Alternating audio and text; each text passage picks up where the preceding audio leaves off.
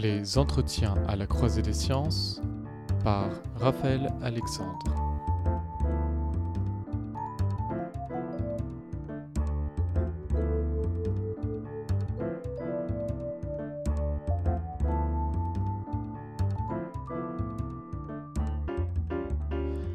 L'ère du numérique. Cette expression désigne le tout nouveau mode de fonctionnement de notre société dans son exercice de la liberté d'expression.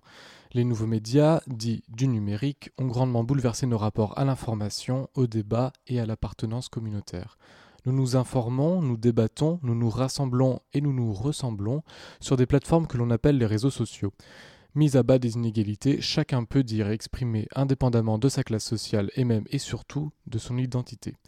Mais l'expression l'ère du numérique désigne autre chose, un autre bouleversement, celui de l'expression numérique, c'est-à-dire de l'expression des choses en fonction de nombres. En plus d'avoir numérisé nos modes d'expression, nous avons numérisé ce dont on parle. Les évaluations, les compteurs de visites, les nombres d'abonnés, cette numérisation transforme notre rapport même à l'autrui. Alors que les adjectifs sont soumis à l'interprétation, les nombres profitent d'une universalité écrasante, ce qui fait d'eux un candidat idéal pour mesurer et comparer toutes choses. On mesure l'influence d'une personnalité à son impact sur le plus grand nombre, la qualité d'un restaurant à son nombre d'avis positifs. Face à ces deux changements, chacun de nos actes de communication se retrouve affecté. La méchanceté, ce rapport à l'autre que nous avons tous expérimenté, est lui aussi renouvelé à l'œil des numérisations. Être méchant peut se faire par de nouveaux moyens, l'anonymat, l'affranchissement des frontières. Chacun, du fond de son canapé, peut insulter, moquer la personnalité de son choix. Être méchant se fait aussi par des pratiques qualitativement différentes. Déprécier un hôtel, un restaurant sans en avoir la légitimité, c'est un acte qui n'est devenu possible que parce que la numérisation universalise chaque contribution. Le nombre compte sans prendre en compte ce qu'il est en train de compter. Pour cet entretien à la croisée des sciences, je reçois François Jost, sémiologue, professeur émérite à la Sorbonne Nouvelle. François Jost a publié au CNRS Édition La méchanceté en acte à l'ère numérique. Bonjour François Jost. Bonjour. Euh, bon, moi j'étais un tout petit peu amusé par, par la, la dédicace, qui est, euh, je cite, tous les méchants qui m'ont donné envie d'écrire ce livre. Euh, ce livre, il s'inscrit dans une certaine continuité. Vous aviez déjà publié en 2015 Les Nouveaux Méchants quand les séries américaines font bouger les lignes du bien et du mal aux éditions Bayard. Quel a été le, le point de départ pour ce livre Est-ce qu'il fallait revisiter à l'ère du numérique ce qu'on appelle la méchanceté? Ou est-ce qu'il fallait aussi interroger les mécanismes à l'ère du numérique par euh, un comportement particulier. Euh, oui, bah c'est vrai, vous l'avez rappelé, j'avais d'abord fait un livre qui s'appelait Les Nouveaux Méchants, qui était consacré euh, à la fiction. Et bon, j'avais envie d'aller voir euh, plus généralement euh, les discours de méchanceté. Alors, il faut bien préciser que c'est pas sur la méchanceté, euh, comment dire, d'un point de vue purement psychologique, même si je parle de psychologie par moment. c'est pas les intentions de, de, de, méchanceté, etc.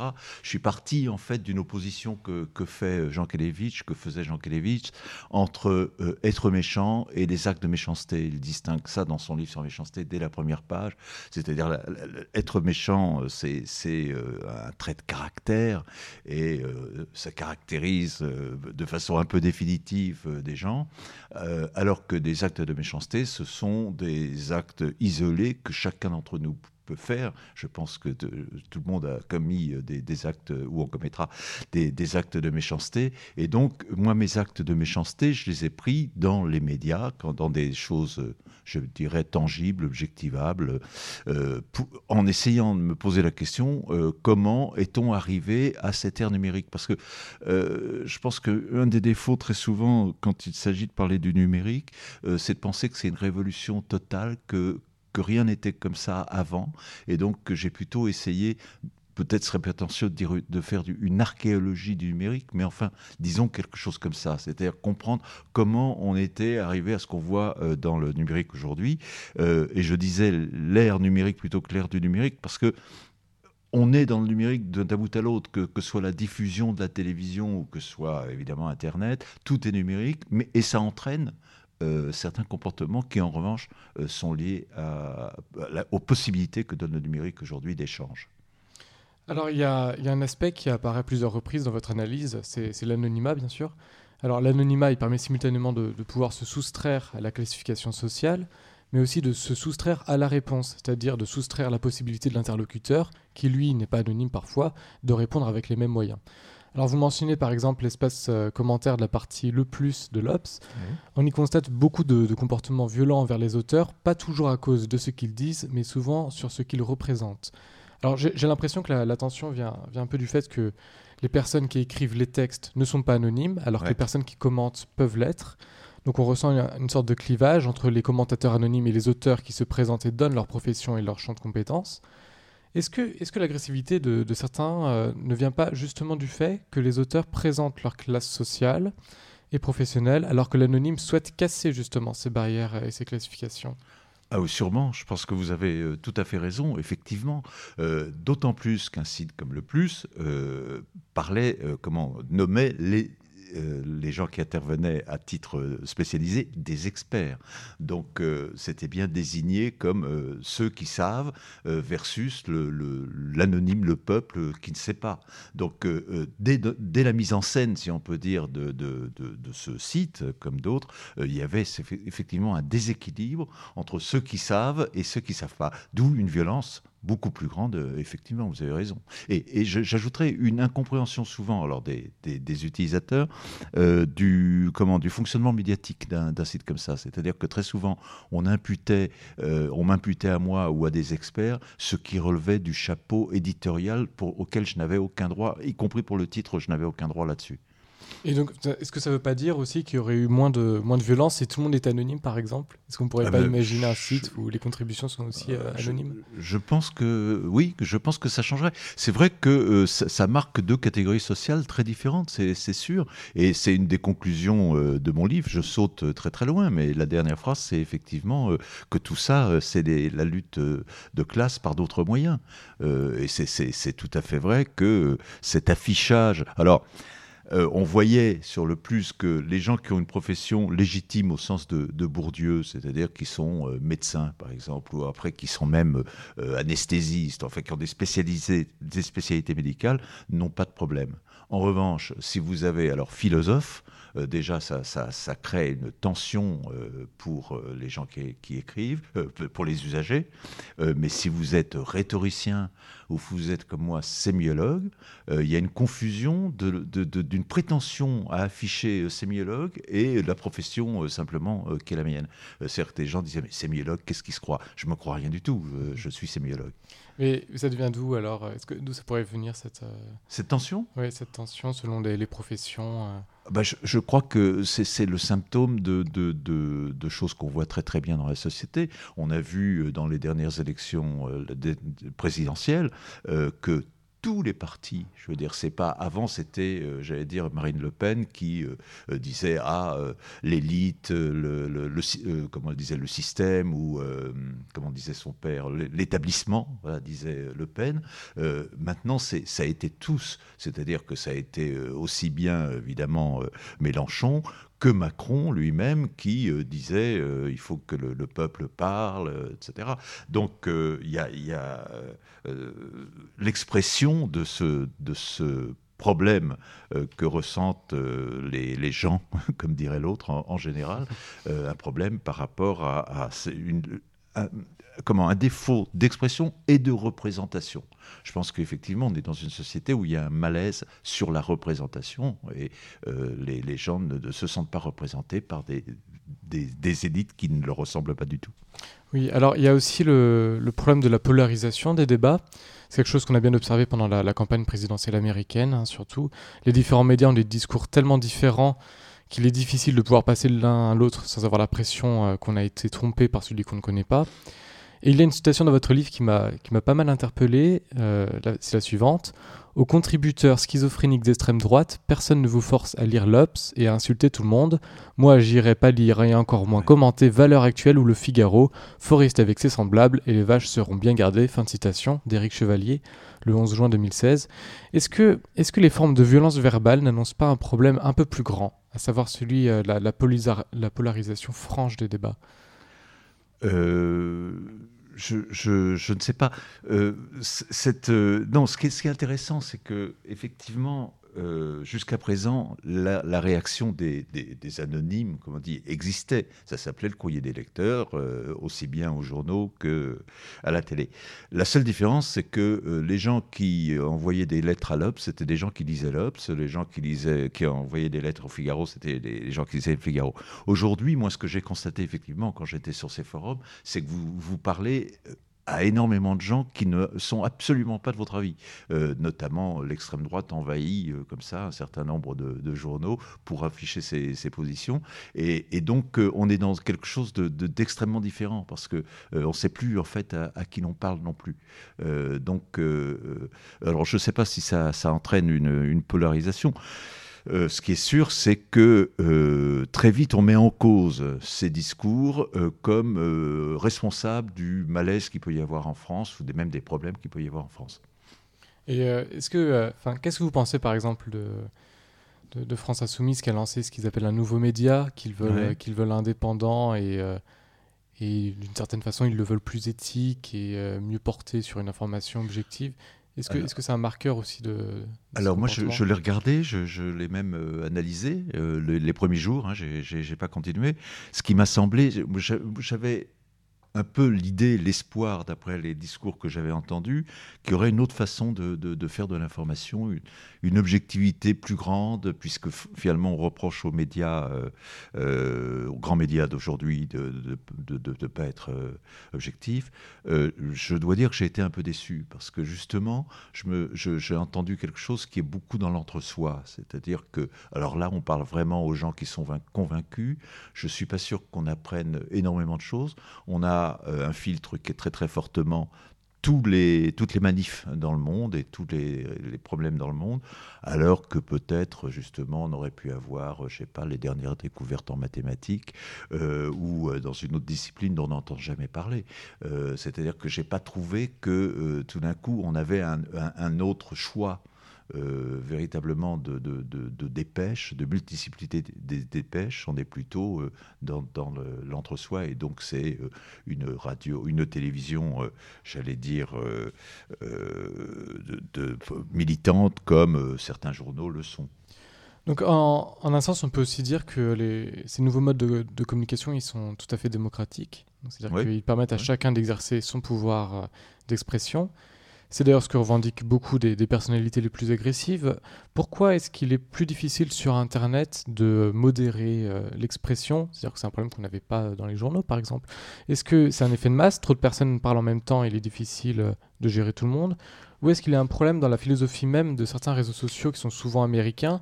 Et on l'a vu par exemple euh, sur Twitter où il y avait une certaine réticence à vouloir modérer parce que en Amérique, il y a une liberté d'expression qui est institutionnellement moins, euh, moins contrôlée que celle en France, par exemple.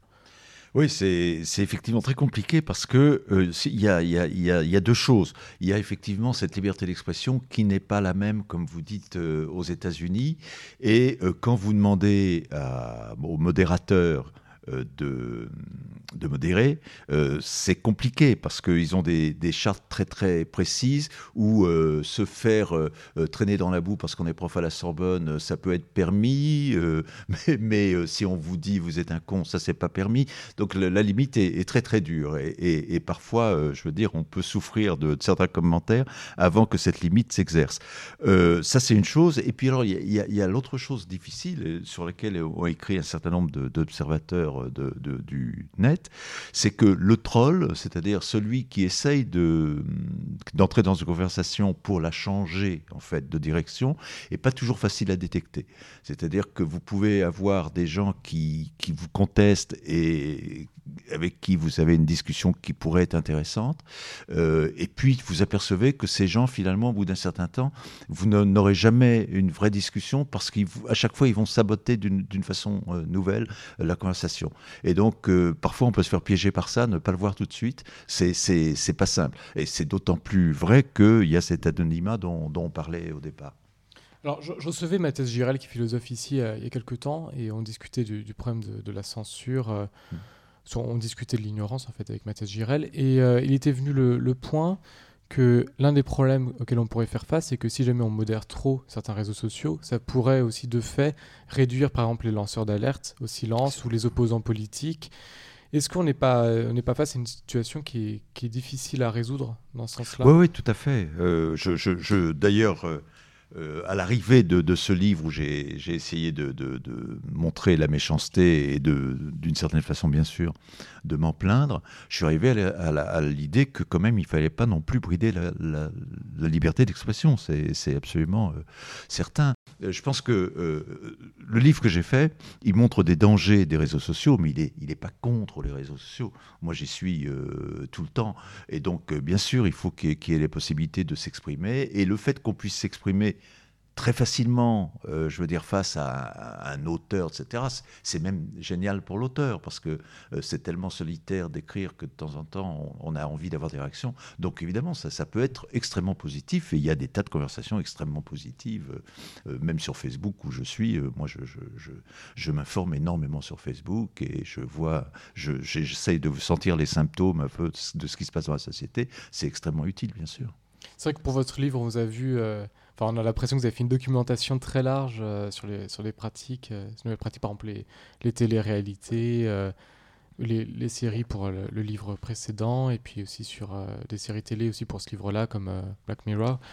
Comment, comment est-ce que vous avez dirigé cette recherche Est-ce que, est que, est que vous avez pris une émission de télé et puis pris des notes au fur et à mesure de, de ce qui se passait Ou est-ce que vous aviez un temps de découverte et d'analyse a posteriori il y, a, deux choses. Bon, moi j'ai écrit euh, pas mal de, livres sur la télé, sur l'histoire de la télé, donc je dirais j'ai des connaissances euh, intuitives. Euh, et je pense que, alors en, dans les thèses de l'être, souvent on dit attention, pas d'intuition, ça. Moi je pense que l'intuition est au contraire extrêmement fondamentale si on sait l'utiliser. Donc je savais un certain nombre de choses, il y avait des, donc des, intuitions. Et puis après, quand on écrit un livre comme ça, souvent tout le monde tourne autour. Enfin, moi, pour, tout le monde tourne autour du livre. C'est-à-dire que tout ce que j'entends, tout ce que je vois, peut, je peux le, réapproprier et m'en servir. Donc, euh, je ne sais pas toujours tout, tout, à fait où je vais quand je commence quelque chose. Là, j'étais parti d'un truc tout bête. C'est euh, qu'il y avait un journal dans les années 60 qui était Rakiri, qui s'appelait Bête et méchant. Donc, comme je faisais un livre sur la méchanceté, je me suis dit, qu'est-ce que c'est que la méchanceté qui s'affiche? Qu'est-ce que c'est que la méchanceté euh, Un média qui se dit méchant? Et ça m'a pas mal aiguillé sur, tout de suite sur une chose, c'est que euh, la méchanceté euh, qu'on pouvait voir était très largement justement due à, la difficulté de se reconnaître dans des élites et euh, à l'envie de trouver un chemin un peu intermédiaire qui soit entre ce que Arakiri appelait la masse et euh, ce qu'ils appelaient les nombrils d'or, c'est-à-dire euh, l'édite. Et euh, donc il y, avait une sorte de, méchanceté qui mettait en cause les institutions totalement rétrogrades des années 60 et qui m'a permis de, continuer après avec, avec Debord parce que je me suis rendu compte que, que finalement tous les tabous que mettait en cause Arakiri étaient ceux qu'après 68 avait aussi remis en cause. Donc voilà, ça s'est lié comme ça peu à peu.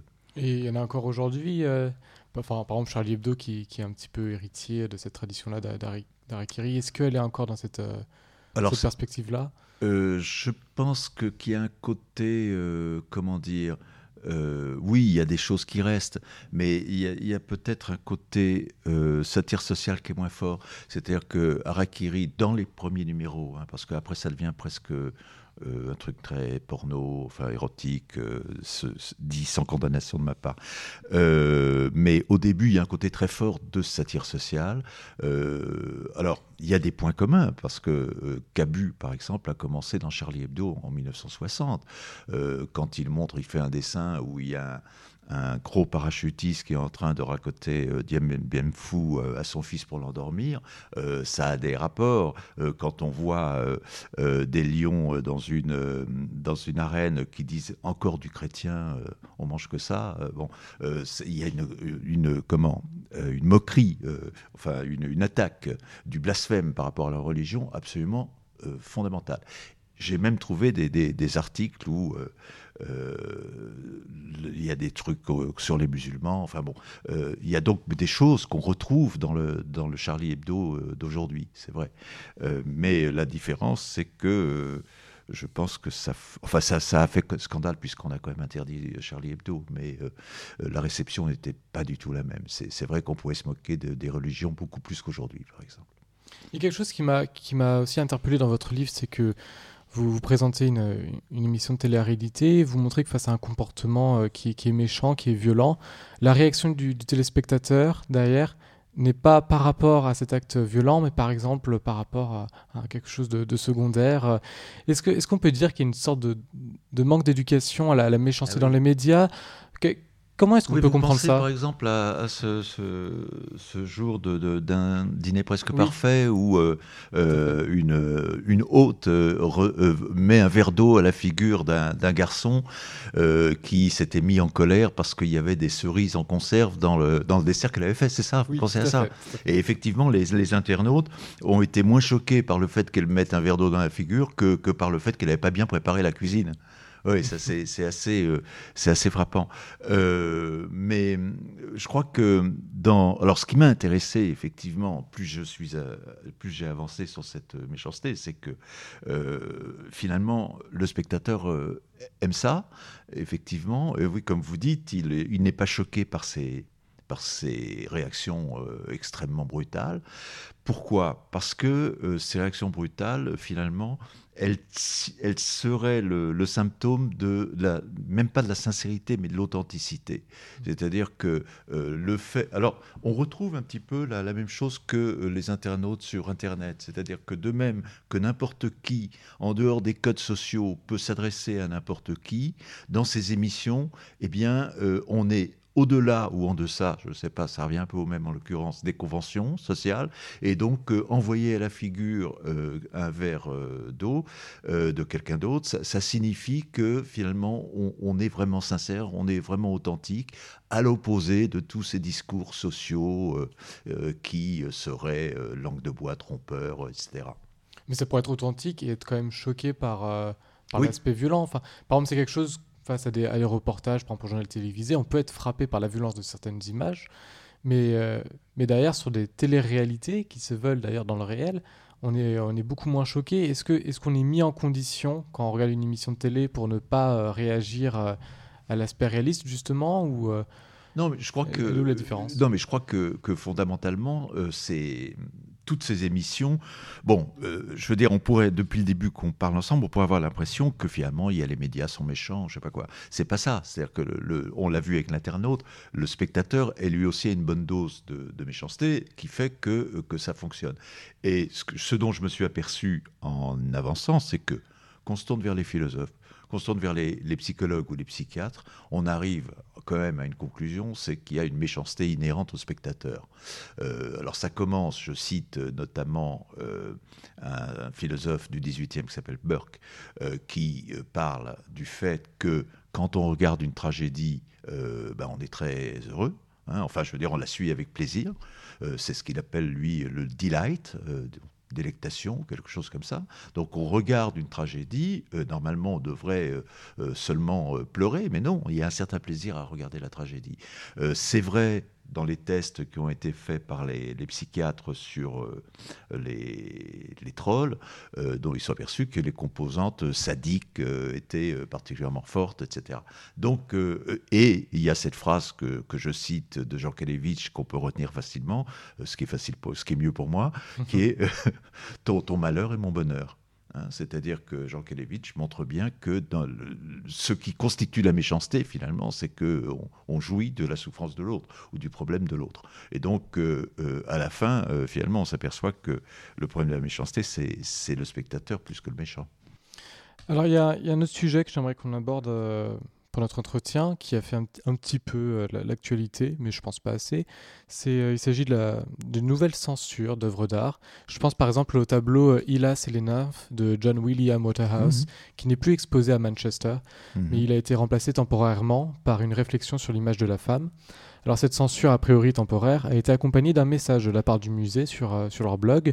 Cette galerie présente le corps des femmes en tant que forme passive décorative ou en tant que femme fatale Remettons en cause ce fantasme victorien. Fin de citation. Dans votre livre, vous abordez la question de la méchanceté selon les intentions, c'est-à-dire que comprendre euh, comment est-ce qu'une intention peut changer la qualité d'un comportement. Est-ce que ces censures nous disent quelque chose sur une histoire de la méchanceté? Et j'entends par là la chose suivante, est-ce qu'une œuvre peut devenir méchante? C'est-à-dire que la méchanceté, en plus de dépendre de l'intention, dépendrait aussi de la personne qui est atteinte Est-ce qu'une œuvre peut devenir méchante? Moi, j'ai tendance à, penser, euh, plutôt à penser comme, euh, comme Duchamp, que c'est le spectateur qui, qui, fait l'œuvre, euh, et que la méchanceté est donc, comme je le disais, beaucoup dans, le spectateur. ces exemples que vous donnez, il y en a d'autres. Hein. Je pense à, par exemple, à l'interdiction d'affichage de, d'Egon Schiele dans plusieurs pays, pays d'Europe, où des nus ont été censurés. je trouve ça personnellement très grave. pour, pourquoi parce que, euh, bon, d'abord, euh, quand on révise les œuvres d'art, euh, ça devient très dangereux, c'est un révisionnisme. et deuxièmement, parce que pour moi, il y a une, frontière très très forte entre les œuvres de fiction et, les discours sur la réalité. Je, prends un exemple qui, peut, paraître un tout petit peu éloigné des, œuvres d'art, mais dont je parle dans, ce livre. c'est le fait que Dieudonné, a euh, été condamné pas mal de fois, mais euh, il a été condamné notamment, euh, il a plutôt été relaxé notamment pour une affaire qui est intéressante. Il avait fait un film qui s'appelait L'Antisémite, ou en tout cas il avait fait une bande-annonce qu'on peut encore voir sur YouTube, qui racontait l'histoire d'une femme qui, avant de mourir, veut que son mari, qui est antisémite, se fasse psychanalyser par un docteur juif. Euh, la LICRA a attaqué, c'est passé devant la, Cour européenne des droits de l'homme. Et la Cour européenne des droits de l'homme a relaxé Dieudonné sous le fait que, sous le, prétexte que, euh, d'une part, euh, c'était un personnage, c'était de la fiction, et qu'il ne mettait donc pas en cause une religion ou une partie de la population, et d'autre part, que oui, c'était des personnages de fiction.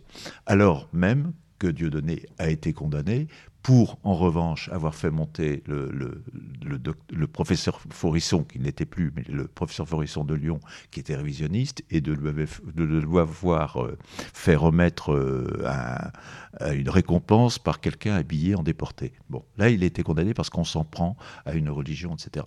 Donc cette différence est intéressante parce que, si vous voulez, le droit montre bien qu'on ne peut pas agir de la même façon quand c'est une fiction et quand c'est la réalité. Et pourquoi c'est la réalité dans le cas de Forisson? C'est parce que euh, quelque chose qui était un spectacle devient une sorte de meeting politique. C'est l'attendu du, euh, de, de, la Cour européenne des droits de l'homme.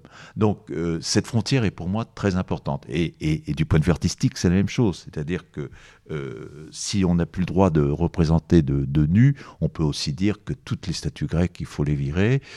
et ça me rappelle cette, cette, cette, sinistre histoire des, des, grands Bouddhas, je ne me rappelle plus comment ils s'appellent, les, grands Bouddhas qui ont été explosés par les, par les intégristes, hein, parce que, ou, euh, enfin, il y a eu plusieurs euh, choses euh, qui ont été faites par les, intégristes pour détruire des représentations de, divines que, non permises. Enfin bon, et, je trouve que là, on est dans une régression insupportable.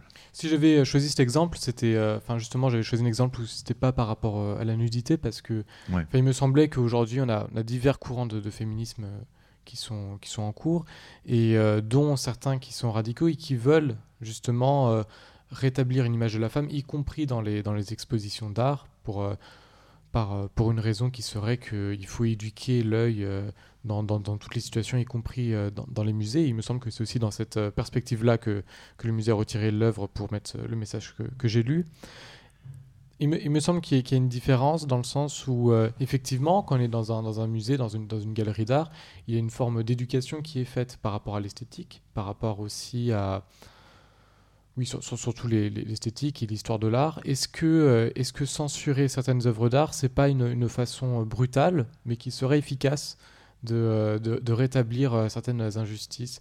Comment, comment est-ce qu'on arrive à faire la différence entre l'œuvre d'art en tant que telle, qui effectivement est très importante et, euh, révèle aussi euh, un certain temps passé, et euh, l'influence que ça a sur de, sur de potentielles personnes qui les regardent et qui pourraient prendre appui sur ces œuvres d'art pour soutenir d'ailleurs des, des, discours, discours inégaux.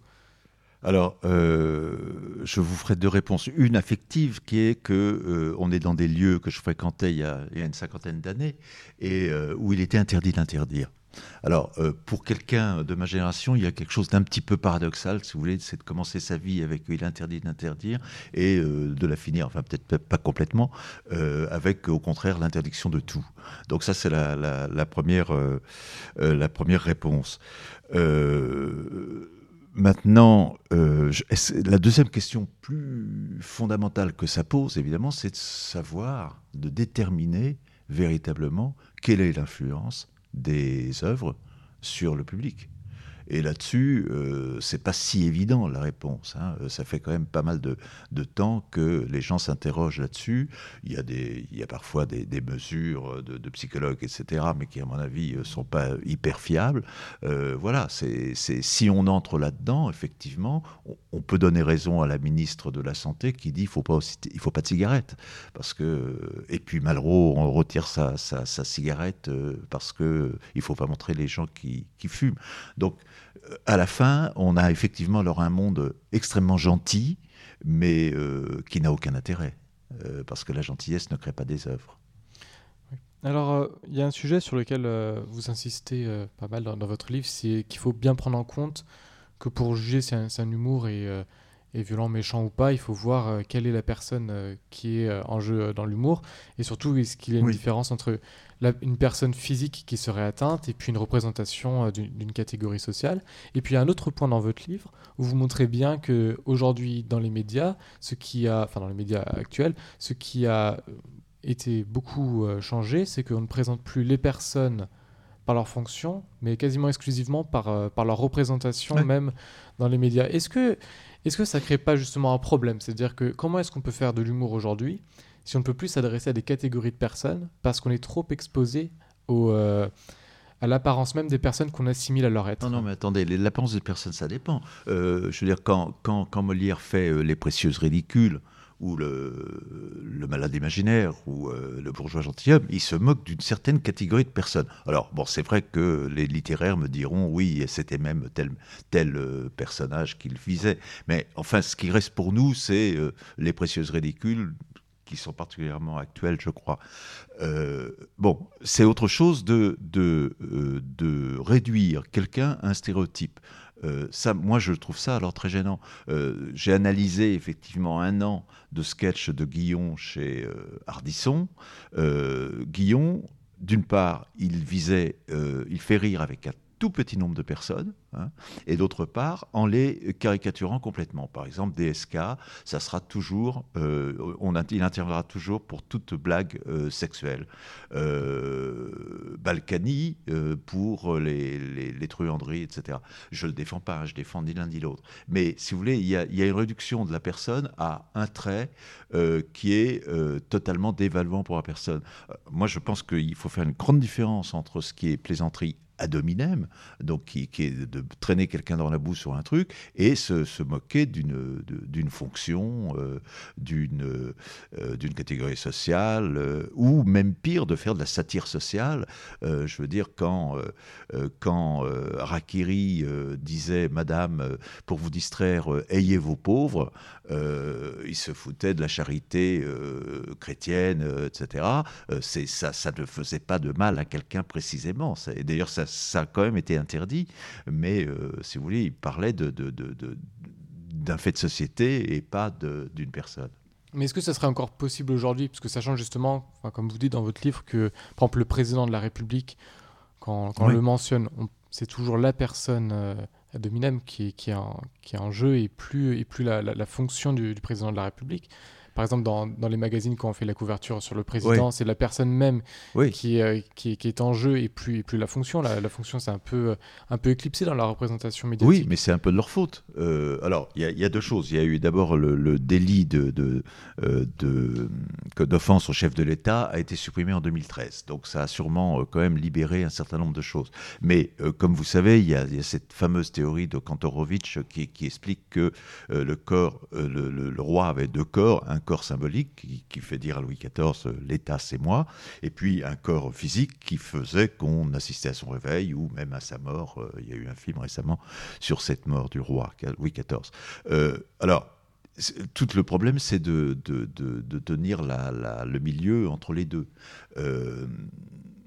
et dans le cas de Sarkozy comme de Hollande, ils ont eu une telle envie d'humaniser leurs fonctions, euh, alors avec Hollande encore plus qu'un autre, puisqu'il a dit moi je suis le président normal, qu'on est tombé du côté du corps physique. Et finalement, ce qui, reste de Hollande, c'est des lunettes euh, embuées, euh, c'est le capitaine de pédalo et encore deux, trois choses purement physiques, jusqu'au point d'ailleurs où Valeurs Actuelles, le journal, a, a mis Hollande avec un représenté en un flamby qui se qui se qui s'écroule. Donc euh, c'est vrai que c'est pas obligatoire. On peut très bien resacraliser la fonction et regarder les unes de, des journaux depuis que Macron est, est élu. C'est pas du tout les mêmes thèmes que pour Hollande ou Sarkozy. Euh, et on parle quasiment jamais, on n'associe pas euh, son, comment, son, trait, son apparence physique à un trait de caractère. pour Hollande, ça a été tout de suite la mollesse. Et je dirais, comme euh, il a grossi, plus le, temps avançait, avançait, plus ça, ça, ça a continué. Et c'est ce qu'on se, on se souviendra de lui comme quelqu'un qui ne prenait pas de décision. Donc, euh, c'est c'est pas obligatoire que qu'on parle d'un président de la République uniquement sur le côté physique. On peut très bien parler. Alors, je prends un dernier exemple. Euh, euh, quand Hollande est arrivé à l'Élysée quand il a été président de la République, il a mis 30 secondes à traverser la cour quand euh, Macron est arrivé, il a mis une minute. C'est-à-dire qu'il a montré un pas martial qui faisait que c'est il était président et non pas Macron euh, venant euh, dans la cour de, de l'Élysée. Et en même temps, comme dirait, comme dirait Macron, enfin, le, ce changement médiatique vers le, vers le président qu'on a bien observé cette dernière année, il s'est accompagné aussi de la part des journalistes d'un certain, certain éclat où il disait on est, euh, on est censuré par l'Elysée. Pour avoir notre ah accréditation, euh, il faut euh, ne montrer que le président sous ses bonnes postures. Donc en même temps, il y a une sorte de frein envers, envers ce rétablissement d'une personnalité qui ne serait pas que, que, que la chair physique de, de, la personne. Est-ce que c'est pas aussi un petit peu dans notre, dans notre temps politique à nous, dans notre temps médiatique à nous, de, de refuser en fait de, de revenir à ces, à ces, à ces positions-là À cette sacralisation, vous voulez dire, de la, de la fonction? Bah, euh, oui et non. Je pense que euh, je pense qu'effectivement, euh, si vous voulez, le, le, le, casque sur la tête de Hollande, ça a quand même dévalué beaucoup d'autres choses qui auraient peut-être été intéressantes dans ce qu'il a fait. donc, bien sûr, ça c'est une, sorte de restriction de, liberté. Oui, c'est vrai, vous avez raison. Mais je ne sais pas si, si sur la longueur, il n'aura pas raison quand même. Mmh alors il y, a un autre sujet un petit peu différent que j'aimerais aborder avec mm. vous, celui du harcèlement, notamment, euh, notamment scolaire, parce qu'on observe de plus en plus des, enfants et des adolescents subir des pressions mm. considérables, que ce soit sur le lieu de l'école, mais aussi maintenant à la maison, notamment avec les, réseaux sociaux. Et on ne peut pas vraiment s'empêcher de penser qu'il faudrait les, protéger de ces effets euh, d'Internet. Comment est-ce que ça fonctionne le harcèlement? Première question. Et puis deuxième question, qu'est-ce qu'on pourrait imaginer comme mécanisme pour casser euh, les régimes de harcèlement?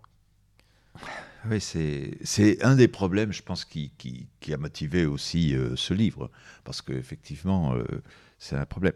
Euh, alors, je pense que ce qui caractérise le harcèlement, d'abord, qu'on oublie parfois, c'est la répétition. Hein, il faut bien distinguer entre, euh, je ne sais pas, euh, un trait d'humour et euh, autre chose, et, le fait qu'il y en a plusieurs. Hein, c'est la, répétition. la deuxième chose, c'est dans le cas que vous citez, il peut y avoir du harcèlement qui s'adresse à une personne seule et en dehors de l'espace public. Ce qui est évidemment terrifiant dans ce harcèlement des, des lycéens, c'est que il va plus loin que c'est pas seulement un, enfant à qui on s'en prend, c'est un enfant à qui on s'en prend en montrant aux autres, en le dévaluant, en dégradant devant les autres. Et c'est en ça que ça, rejoint la méchanceté, puisque la, méchanceté est euh, détruire euh, finalement l'autre plus ou moins. Hein. Alors, soit avec des mots, soit avec des images. Euh, donc, ça, ça me paraît effectivement fondamental. Je vois pas très bien comment on peut intervenir dessus, si ce n'est par l'éducation. Je pense que c'est la, chose majeure.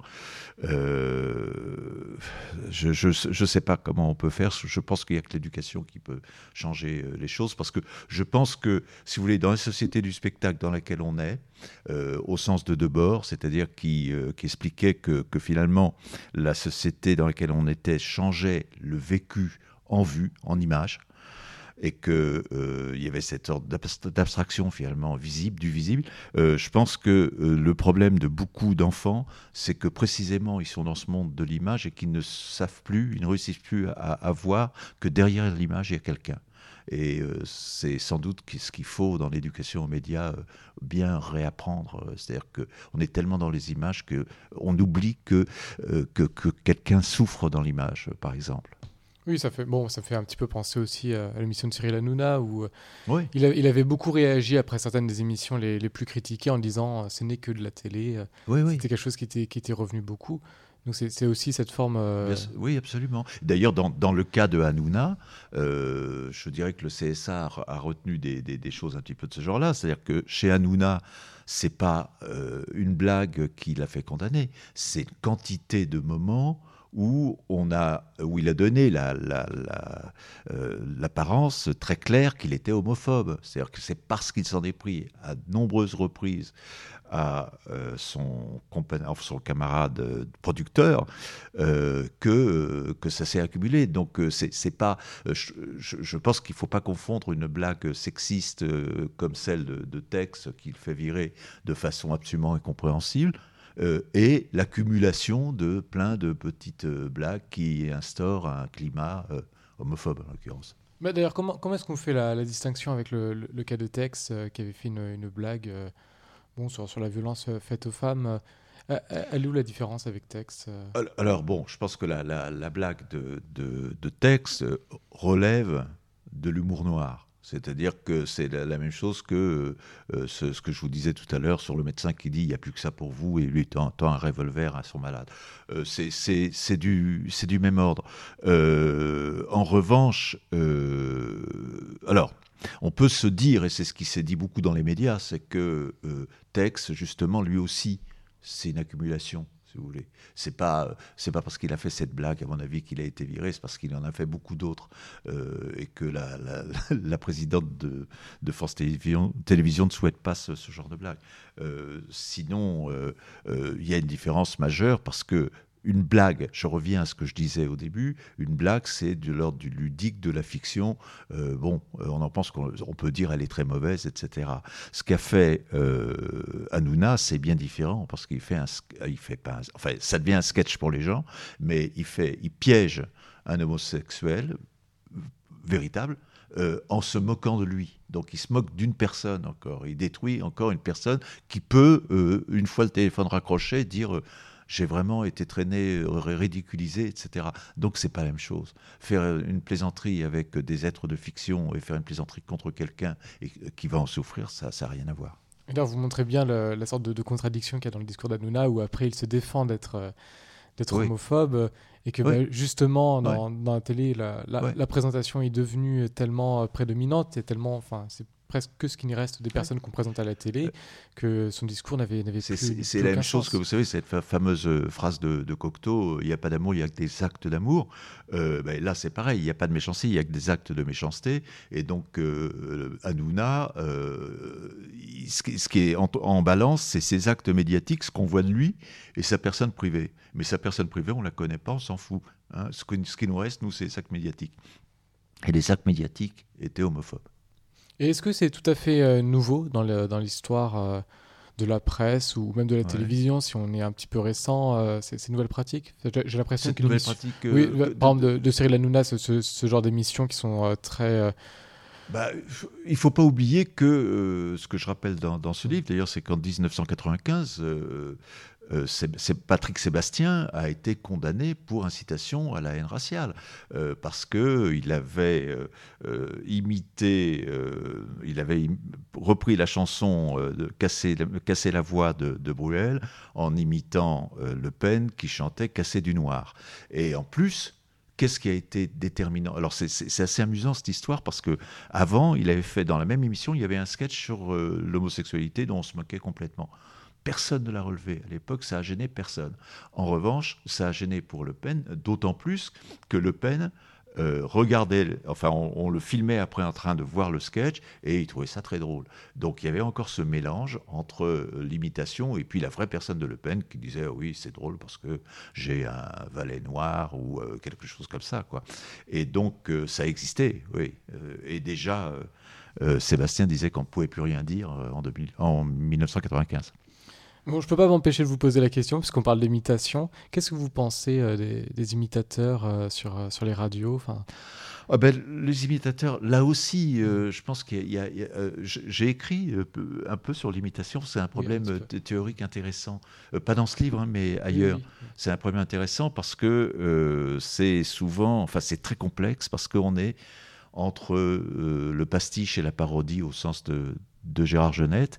Et euh, là encore, euh, il faut différencier. Il y en a qui, imitent très bien la voix et qui sont euh, formidables, comme Grégorio, par exemple, qui peut imiter Johnny Hallyday d'une façon absolument incroyable. Ou, bon.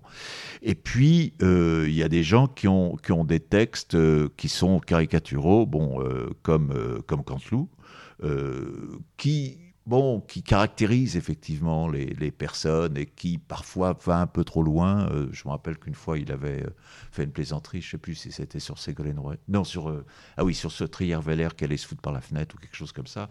C'était moyen, c'était limite, quoi, mais on peut dire c'est limite. Et puis, il y a celui qui est sur RTL, c'est qui déjà Un des plus connus, qui est en général, lui, plutôt dans la, la grossièreté, la scatologie.